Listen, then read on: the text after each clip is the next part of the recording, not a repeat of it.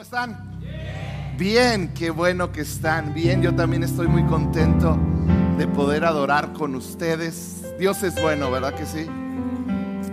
¿Por qué no oramos para iniciar? Padre, te entregamos este tiempo. Señor, te entregamos este tiempo en tu presencia. Yo pido que por medio de tu palabra tú nos hables a cada uno de nosotros. Que nos retes, nos transformes, Señor. Hoy yo pido que tú derribes todo aquello que me impide a mí, a mis hermanos, ver el poder de la palabra de Dios. Señor, que hoy seamos transformados por ella, Espíritu Santo. Amén y amén. Cuando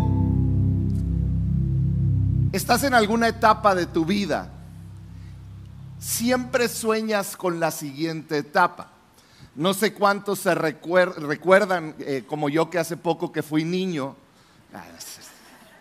pero cuando eres niño, tú sueñas con el momento donde vas a ser un jovencito, ¿verdad que sí?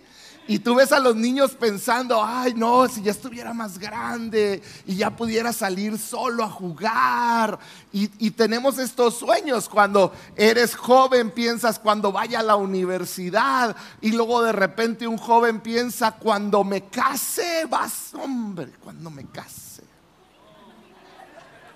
No voy a decir nombres, pero grabé a alguien de la iglesia, si gustan ver por ahí un videito. Mamá, ya no quiero estar casado. Ay, contigo toda era felicidad, mamá. Tú me lavabas, me planchabas. Yo no tenía que hacer nada más que poner mi cara bonita y aquí tengo que trabajar. por la cerveza, pero no había uno sin cerveza. Pero ¿a cuántos, mamá? no sabía que esto era así. Tengo que pagar el gas cada mes. Mis hijos comen y comen como si me odiaran. Pero cuando no tienes hijos, ay, cómo quisiera tener un hijo. ¿Verdad que cómo cambian las cosas cuando uno llega? Hay muchas áreas de nuestra vida en que tenemos este pensamiento de que todo va a ser como siempre soñamos. Pero resulta que cuando experimentamos y llegamos a esa etapa, muchas veces nos damos cuenta que no todo es como yo espero. Es ese momento donde llegas a eso que siempre soñaste, eso que siempre idealizaste, y cuando no es lo que esperabas, llega la desilusión, llega el estrés, llega la incertidumbre, llega el dolor. Y cuando llegue ese momento, cuando yo me enfrento a algo que yo espero y que yo idealicé, y cuando no sucede, sucede algo que cambia en mi vida. Y yo comienzo, hagan de cuenta que yo creo que lo veas así, como que yo construí un castillo de arena con mis expectativas. Pero cuando llega la realidad, ese castillo de arena se desmorona. Y de ahí comienza un proceso de reconstrucción en las áreas de nuestra vida que fuimos desilusionados. En este el día de hoy yo quiero comenzar una serie que se llama Reconstruyendo tu fe. deconstrucción es un término que hoy se utiliza mucho, no reconstrucción, deconstrucción. Si tú lees Hoy en día los jóvenes escuchas podcast, te vas a dar cuenta que hay una gran cantidad de jóvenes, muchos de ellos fueron criados en el cristianismo desde pequeños, pero que llegan a una edad donde comienzan a cuestionarse todo. Comienzan a cuestionarse, bueno, mis papás me inculcaron el leer la Biblia, el amar a Dios, pero, ¿qué si ese es un choro que ellos se aventaron? ¿Por qué tengo que creerlo yo? Este proceso le llaman deconstrucción. Si me pueden poner la que sigue ahí. Viene el concepto de deconstrucción. Di conmigo, deconstrucción. Deconstrucción es el proceso, fíjate bien, de desmenuzar cuestionar y en algunos casos extremos aún de rechazar la fe. Uno de los casos más extremos que yo encuentro de esto es con un hombre que se llama Joshua Harris, un autor de libros increíbles. Uno de ellos se llama Cava Más Hondo. Es un libro de doctrina básica que nosotros tomamos aquí en la iglesia y enseñamos de él la doctrina básica del cristianismo en los inicios de amor y verdad. Años después de publicar ese libro y ser bestseller y ser de los libros más leídos en muchos lugares, en, todo Estados Unidos y aún diferentes partes del mundo, traducido al español y a otros idiomas, este hombre se enfrentó y él enfrentó una deconstrucción.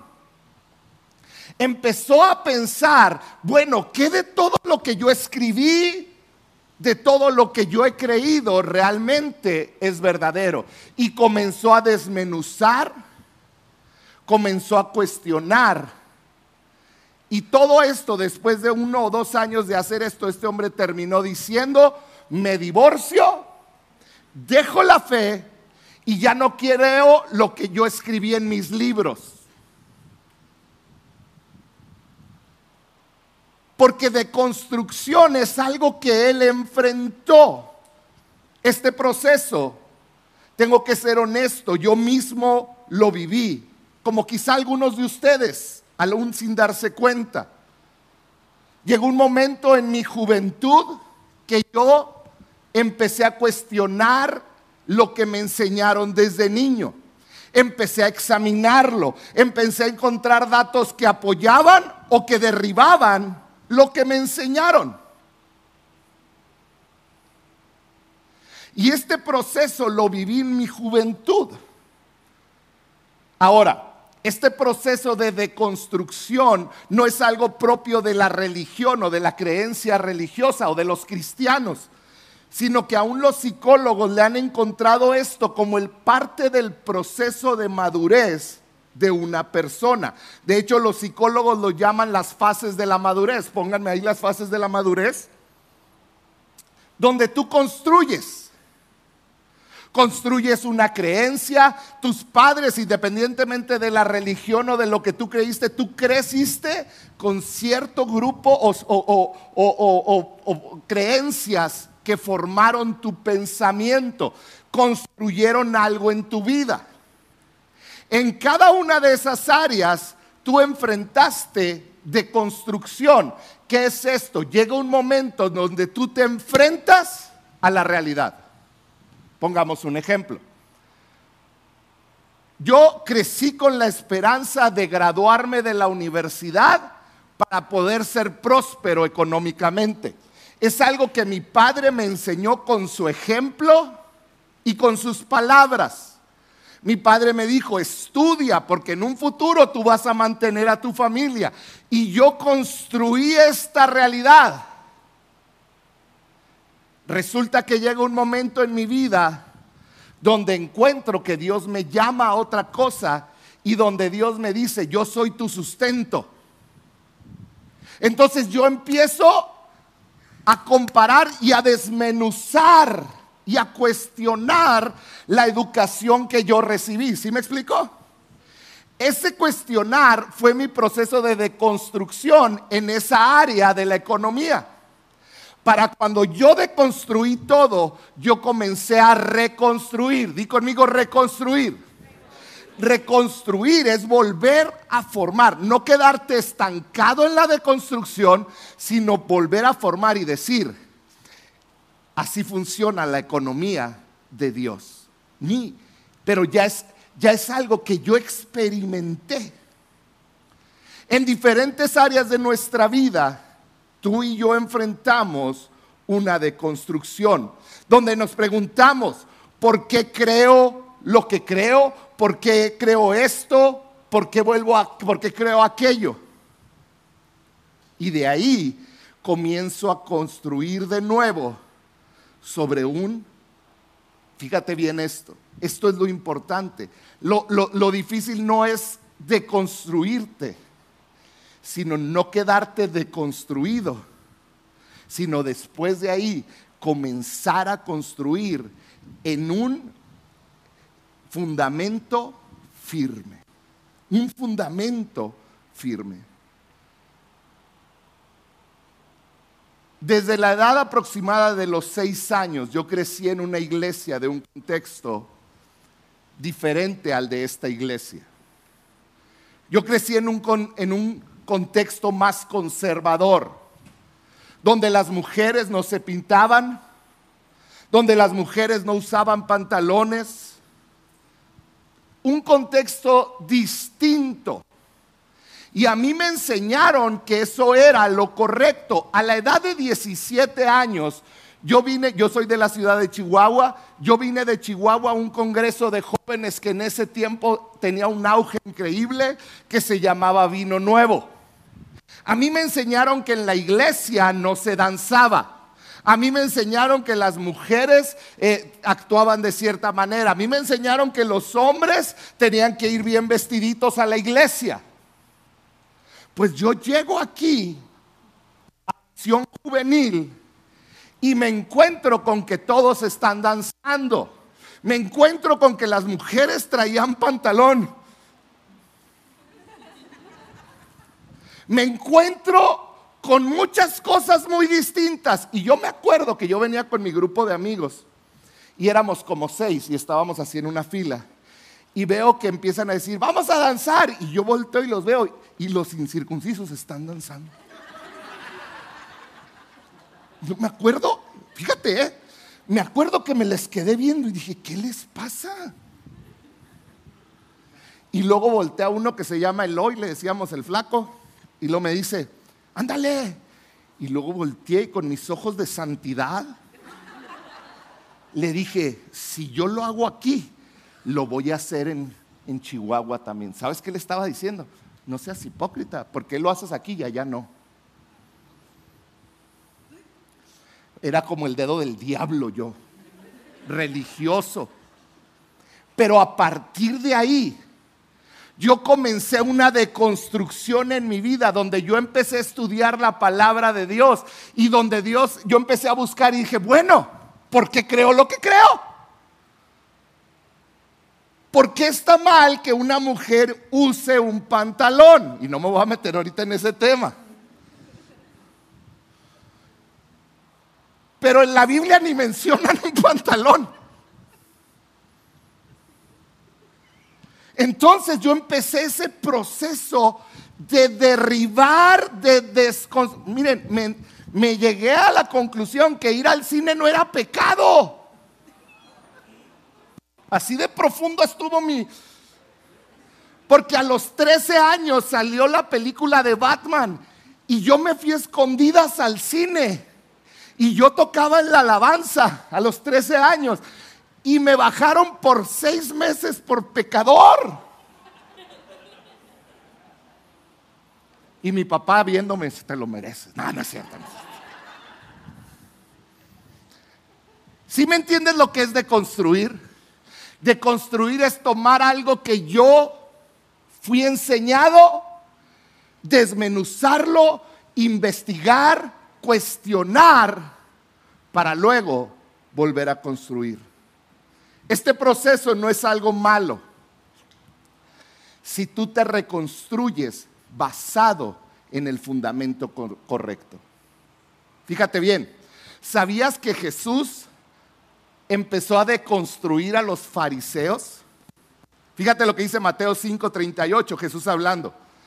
Jesús les dijo, ustedes han oído que se dijo, ¿qué les está diciendo? A ustedes les enseñaron que se dijo ojo por ojo y diente por diente. Eso es lo que ustedes saben y todos, amén, amén. ¿Cuántos dicen amén? Si me hace, me paga, la ley del monte, ¿verdad? Pero yo les digo, Jesús los empezó a deconstruir y les dijo, pero piénsalo bien.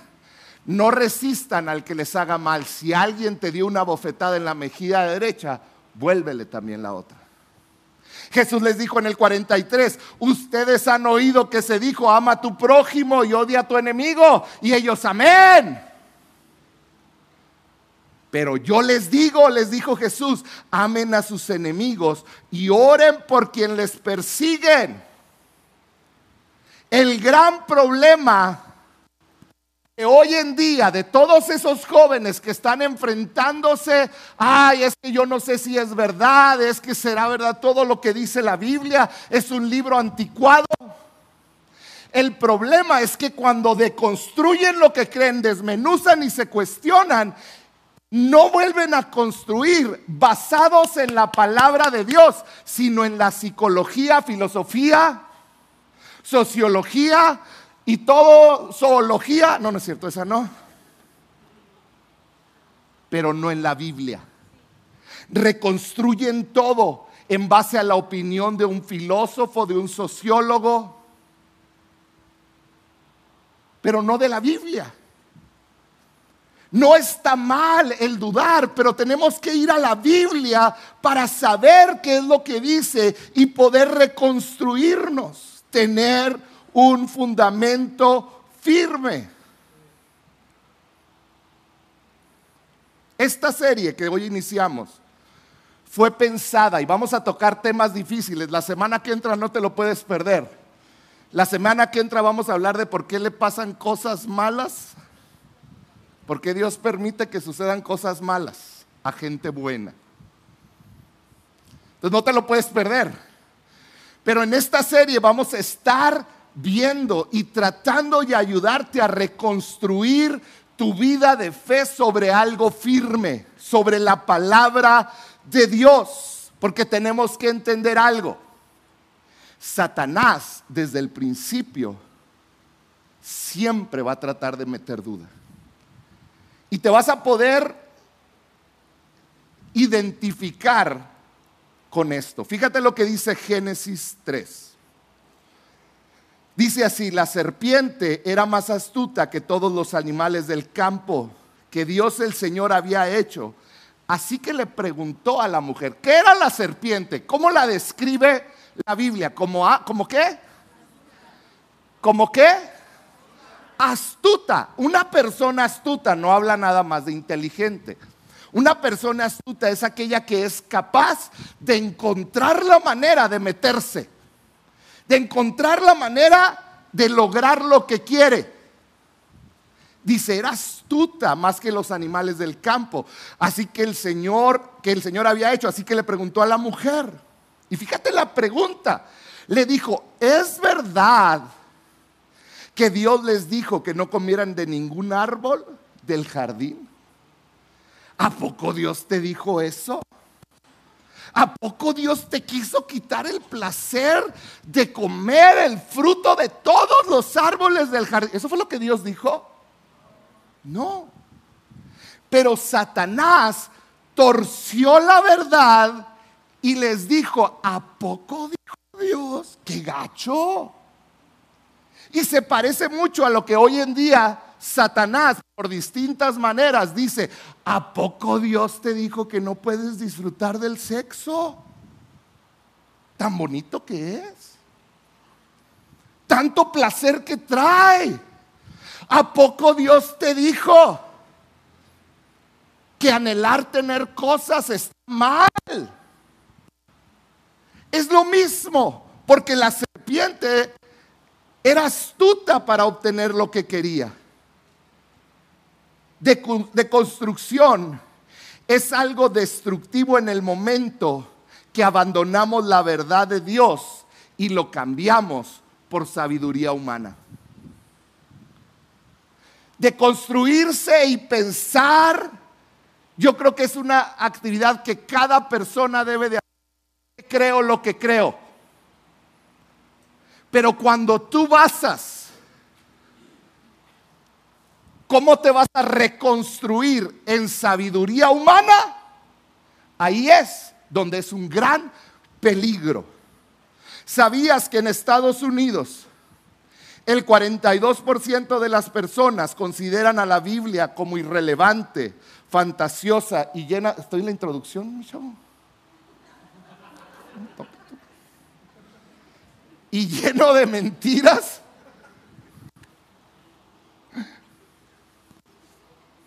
De veras sí voy en la introducción. ¿eh? El 42% de las personas consideran a la Biblia irrelevante, fantasiosa y llena de mentiras. Y yo creo que ese porcentaje está bajo. Si tú hoy preguntas en tu escuela, en tu trabajo, ¿qué piensas de la Biblia? Te van a decir es cosa del pasado. Hoy yo te quiero hablar de la palabra de Dios como el fundamento sobre el que debes reconstruir tu fe. No la opinión de otras personas. La Biblia, segunda de Timoteo 3, 16 y 17, dice, toda la escritura es qué cosa? Inspirada por Dios y útil para enseñar, para reprender, para corregir y para instruir en la justicia, a fin de que el siervo de Dios esté qué cosa? Enteramente fortalecido, capacitado para toda buena obra. Dice que la palabra es inspirada, la palabra en griego para inspirado es hablada, soplada directamente del aliento de Dios. La escritura salió de la boca de Dios y la escritura está llena de sabiduría. No solo te equipa, sino que te capacita completamente para enfrentar cada cosa en tu vida. Para enfrentar tu matrimonio, tu paternidad, tus finanzas, tu liderazgo, para enfrentar la traición, para enfrentar cuando alguien te lastime. La palabra de Dios te capacita. La gran pregunta para nosotros que estamos aquí ahorita, porque no hay cosa que tenga más ataque hoy en día que la Biblia. Hoy en día la Biblia está siendo atacada. Los cristianos están siendo cada vez más demeritados y viéndolo como creencias de otro tiempo, obsoletas. La pregunta para el pueblo de Dios es, ¿crees realmente en la Biblia? ¿Crees que la Biblia es la verdad? Y si lo crees, ¿por qué lo crees? ¿Por qué? Creer en la Biblia, confiar en la Biblia, te va a llevar a reconstruir tu fe de una manera correcta. Hoy tenemos que encontrar esto. Y hoy te quiero hablar bien rápido, ya terminó mi introducción. Te quiero hablar de cuatro razones por las que podemos confiar que la Biblia es la verdad. La primera, la precisión histórica. Esto lo he hablado antes, pero siento que tenía que empezar con esta base si vamos a hablar de reconstruir nuestra fe. Hace menos de un año hablé algo muy similar, pero es la precisión histórica de la, de la Biblia. ¿Sabías que para decir algo que es históricamente correcto, se requiere que las personas, las fechas, los lugares sean correctos y que se confirmen. No nada más uno, sino todo. Se requiere que personas, fechas y lugares estén confirmados. ¿Sabías que no hay ningún libro histórico en el mundo? Ninguno. Que cubra más hechos históricos que la Biblia. La Biblia cubre más hechos históricos que cualquier otro libro. Fíjate, la Biblia consiste de 66 libros, escrito durante un periodo de 1500 años por 40 diferentes autores, en tres diferentes lenguajes, en tres diferentes continentes, todos contando la historia de un hombre, Jesucristo. Lograr esto es, algo inconcebible. Miles de eventos, miles de reyes, de personas, de monedas, etcétera, etcétera, etcétera. Todo confirmado históricamente.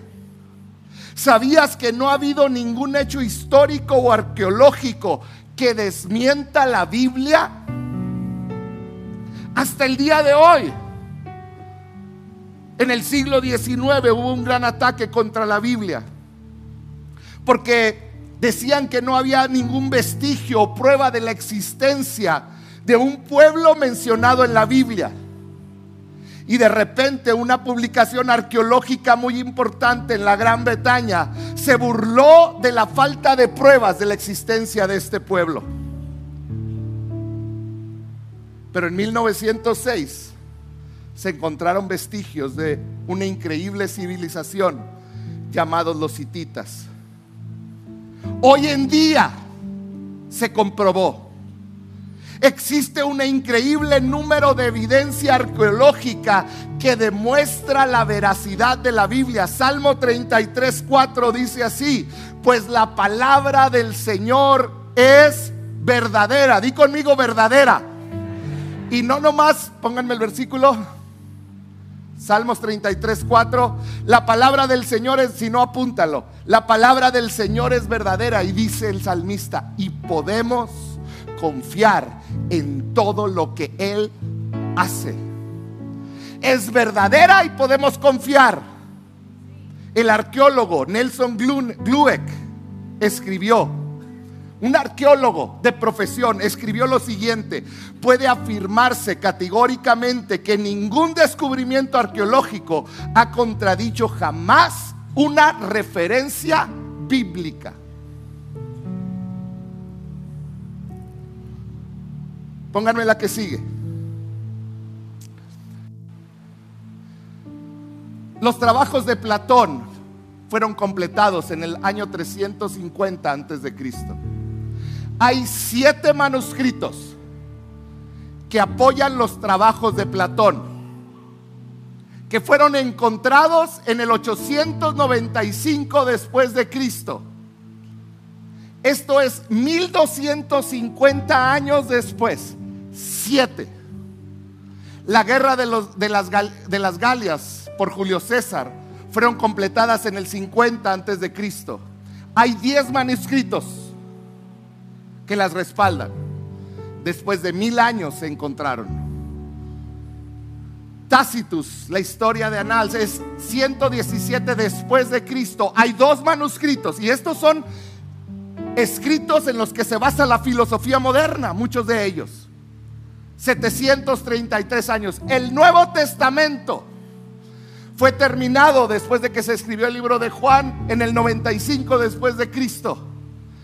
Hay 5700 manuscritos del Nuevo Testamento. No siete. ¿Sabes la probabilidad que habría que 5700 manuscritos chocaran entre sí, que hubiera cosas que no concuerdan? Y no las hay. Estos manuscritos no se encontraron 1200 mil años o 730 años después, se encontraron muchos de ellos 40 años después, la mayoría. Lo cual habla de la divinidad y veracidad de la Biblia. No existe un libro con mayor precisión histórica que la Biblia. Muchos cuestionan la veracidad de la Biblia. ¿Sabes por qué? Porque no les gusta lo que la Biblia dice porque no les gusta que haya una autoridad sobre de ellos que les está apuntando lo que está mal. Porque no nos gusta que nos digan, estás mal y estas son las reglas y esto de así debes para tu bendición. Juan 17, 7 dice 17, perdón. 17, 17 dice, santifícalos en la verdad. Tu palabra es la verdad. Jesús hablando de la palabra. Hay una precisión histórica impresionante para confirmar que la palabra fue divinamente inspirada. Número dos, una precisión científica. Yo no sé si has escuchado gente, hay un personaje que me encanta de una película que decía, I don't believe in God, I believe in science. ¿Alguien sabe qué es? Yo no creo en Dios, yo creo en la ciencia. Decía la contraparte de Nacho, el luchador de Nacho Libre, no sé cuándo en esa película. Pero hoy en día hay muchos que dicen, yo no creo en Dios, yo creo en la ciencia, como si eso fuera algo superior. Vamos a ver qué dice la ciencia. Cualquier descubrimiento, creencia científica de hace 200 años, 100 años, 50 años, y, o 15 años el día de hoy serían obsoletos. ¿Cierto o falso? Cuando mis hijos estaban chiquitos, les dijeron, ese tipo de leche es malísima. No les des esa leche. Cuando nació mi último hijo, 10 años después, le dijeron, no, dele de esa leche, es la mejor. Entonces envenené a mis primeros hijos. Y a lo mejor si ahorita tienes hijos te van a decir otra cosa. Porque cualquier descubrimiento científico va cambiando con el paso de los tiempos. Por ejemplo, decían hace muchos años, cientos de años, la Tierra es plana, ¿se acuerdan? Y había los terraplanistas que luchaban y la Tierra es plana hasta que llegaron otros, Copérnico y todos estos y empezaron a descubrir que no. Pero bastaba echar un vistazo a la Biblia. Isaías 40, 22 dice así, Dios se sienta sobre el qué? Dios se sienta sobre el círculo de la tierra. ¿Sabías que la tierra cientos años de atrás había diferentes teorías de cómo estaba la tierra sostenida? Los griegos creían en este dios Atlas, ¿se acuerdan la imagen? Que sostenía la tierra. Porque los griegos dijeron, pues ni modo que flote. Había otros, los hindús, creían que la tierra era sostenida por unos elefantes que estaban sobre el caparazón de una tortuga súper gigante. Y todavía ven las imágenes de los elefantes sosteniendo la tierra y la tortuga pobre, bien fuerte. Los egipcios creían que la tierra era sostenida por cinco pilares. Pero el libro más antiguo de la Biblia, el libro de Job, escrito miles de años atrás, en Job 26, 7 dice así, Dios extiende el cielo sobre el vacío, sobre la nada, tiene suspendida la tierra. Nomás le faltó decirles, girando alrededor del sol.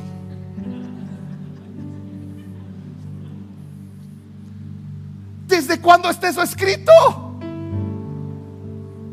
Otra más. La circuncisión. Hombres, háganle conmigo, ouch. Génesis 17, 12 era la orden de Dios. Todos los varones de cada generación deberán ser circuncidados a los ocho días de nacidos. ¿Por qué a los ocho días de nacidos? En 1930 los médicos científicos dijeron, ¿qué creen? Al octavo día del nacimiento de un hombre, hay dos vitaminas, una que se llama vitamina K y la otra se llama protombrina, que llegan a su pico más alto en la vida del hombre. Y estas dos, protombrina y la vitamina K, hacen que coagule más rápido la sangre y sane rápidamente cualquier herida. Entonces, un niño de ocho días de nacido, Está comprobado científicamente. Sana mucho más rápido que si tuviera nueve o diez días o un mes. A los ocho días, Dios dijo, aquí van a ser pico los dos elementos que yo creé para que coagulara la sangre y se sellara todo, para que sea más rápido. Y Dios lo escribió en Génesis 17, 12. Deberán ser circuncidados a los ocho días de nacido. ¿Por qué? Porque Dios es el creador de todo. Un matemático y astrónomo llamado Johannes Kepler escribió, y me encanta, esta tuitela, ciencia es pensar los pensamientos de Dios. Dilo fuerte, después de él. La ciencia se envanece y dice, no, tenemos grandes descubrimientos. Un, un matemático y astrónomo dijo, Ciencia es pensar los pensamientos de Dios después de Él. ¿Sabes por qué? Porque la Biblia es la verdad. Número tres, precisión profética. ¿Sabías que hay más de mil profecías en la Biblia, 300 de ellas en el Antiguo Testamento acerca de Jesús? Y esto me voló la cabeza, lo leí, esto es increíble es como llenar el estado de Chihuahua. Fíjate bien esto. Con monedas de, de 5 pesos. ¿Alguien trae una moneda de 5 pesos? Yo traigo una de 10. Divídanla entre dos. Es llenar el estado de Chihuahua completo con moneditas, una tras de otra. Todo el estado de Chihuahua. Y luego haces otra capa y otra capa y otra capa. Son 17 cuatrillones de monedas. Y luego escoges una de los 17 cuatrillones después de que alcanzas casi 5 centímetros. En todo el estado de Chihuahua, escoges una y la pintas de rojo. Y luego agarras un chango ciego, le tapas los ojos y le dices, agarra una moneda. La probabilidad de que en todo el estado de Chihuahua ese chango agarre una moneda, la que está pintada de rojo, es la misma probabilidad de que Jesús cumpliera siquiera ocho profecías acerca de él. Se cumplieron 300.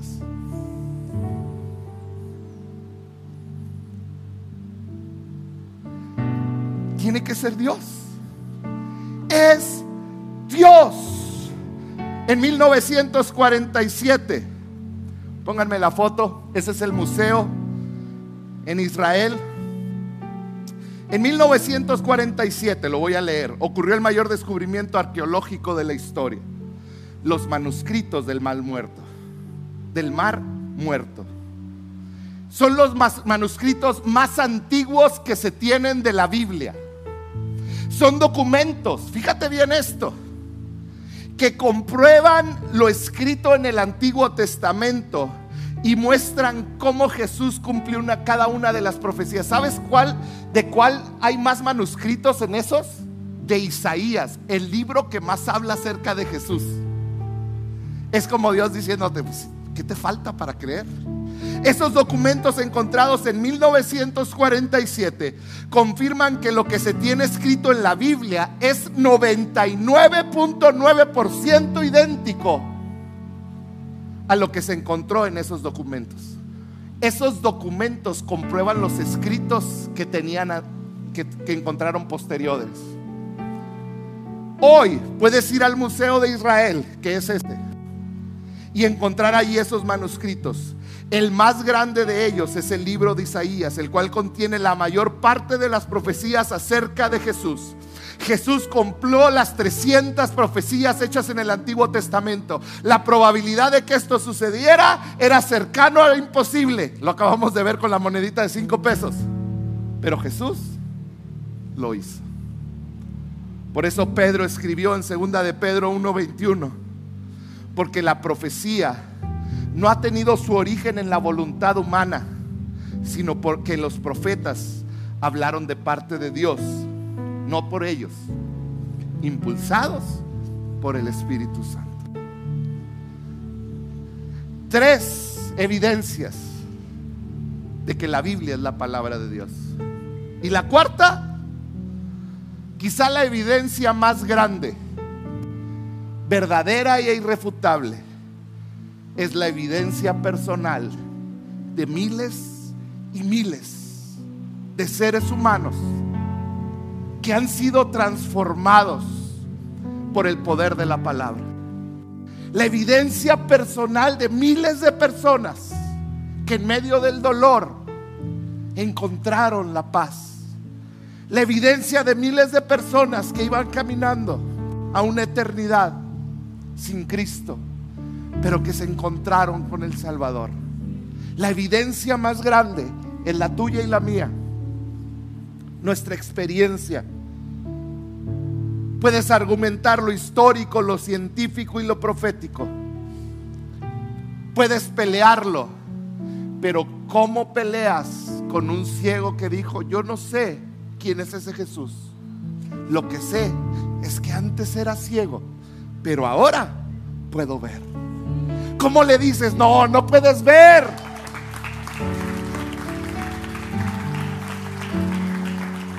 ¿Cómo le dices a un hombre, yo debería de estar en depresión porque perdí a mi hijo? Porque perdí mi matrimonio. ¿Cómo le dices a una mujer que fue traicionada y engañada? Pero que hoy sirve al Señor con alegría. ¿Cómo le dices, no, ese Dios no existe? Cuando ese Dios la ha sostenido todos los días de su vida. La experiencia más grande es la tuya y la mía, es la de miles de personas que han sido transformadas por el poder de Jesús. gente que vive de acuerdo a este libro, gente que hoy goza de paz gracias a las palabras de Jesús. Gente que hoy tiene esperanza gracias a lo que dice ese libro. Gente que transformó su vida gracias a que creyó en esa palabra y pudieras decir eso es fanatismo. No, eso es una revelación del Espíritu Santo que nos hace entender y comprender que tenemos esperanza. La siguiente semana no te lo pierdas porque vamos a ver cómo es que un Dios bueno permite que sucedan cosas malas. Hebreos 4:12 dice así, ciertamente la palabra de Dios es viva y poderosa y más cortante que cualquier espada de dos filos penetra hasta lo profundo del alma y del espíritu, hasta la médula de los huesos y juzga los pensamientos y las intenciones del corazón. Hoy yo te quiero decir a ti que estás aquí, quizás has estado luchando, estás en medio de una deconstrucción en tu vida. Tanto que se dice en las redes, tanto que se habla en los salones de clase por los profesores, te han hecho dudar. Está bien dudar, no está mal. Solo asegúrate que empiezas a construir de nuevo tu fe en base a lo que la Biblia dice y no lo que un profesor dice, no lo que una teología mundana dice. Métete a la palabra de Dios, busca la palabra de Dios, empieza a leer desde el Génesis. No se trata tan solo de muerte y cómo morían, si estudias la historia, si vivían en aquel tiempo. Es la historia de Cristo contada desde el Génesis hasta el Apocalipsis. Hoy yo te quiero invitar a amar la palabra de Dios. A que el día de hoy decidas leerla. No como un libro más, sino como el lugar donde vas a encontrar la respuesta a tus necesidades. Que te aferres a ella en tu vida diaria. Que te aferres a sus promesas Hoy yo te quiero invitar que comiences a leer la palabra de Dios diariamente. Empieza a formar un hábito, mismo lugar, misma hora. Todos los días, yo, esta es mi hora de leer la Biblia, este es mi tiempo. La Biblia es la palabra de Dios y la Biblia es la verdad. Ahí vas a encontrar la respuesta a tu vida. Ideologías vienen y van. Los últimos dos mil años los últimos cuatro mil años.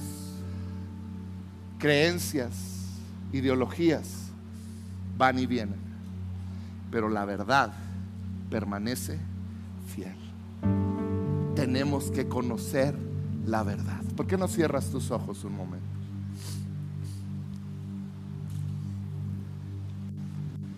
Tienes que conocer la verdad. Yo no sé si tú estás en un proceso donde estás dudando de Dios. Donde tus circunstancias, donde lo que estás viviendo te hace dudar. ¿Cómo es posible? Más allá de todo lo que yo te hablé el día de hoy, tu espíritu quiere ser tocado por Dios. Él quiere mostrarte la verdad. Él quiere mostrarte que Él es la verdad. Y a lo mejor has estado pasando situaciones difíciles en tu vida que te han hecho dudar. Que te han hecho dudar de Dios. Y en muchos casos te ha hecho alejarte de Dios por los errores de personas en esta serie vamos a tocar el tema de que cuando la, la iglesia te hirió, que cuando otras personas te hirieron.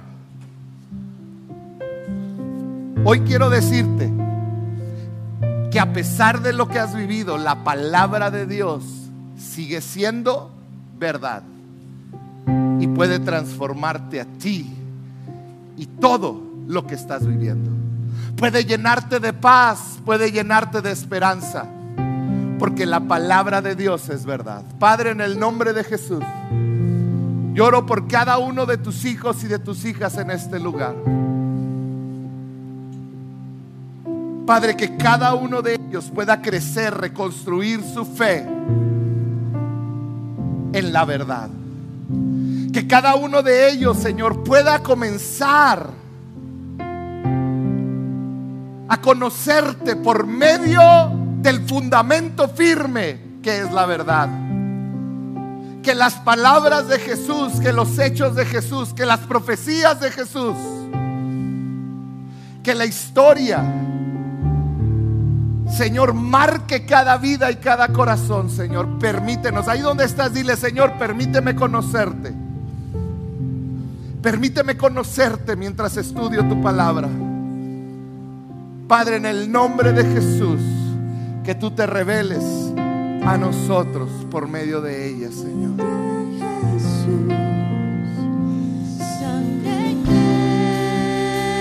¿Por qué no te pones de pie un momento? Te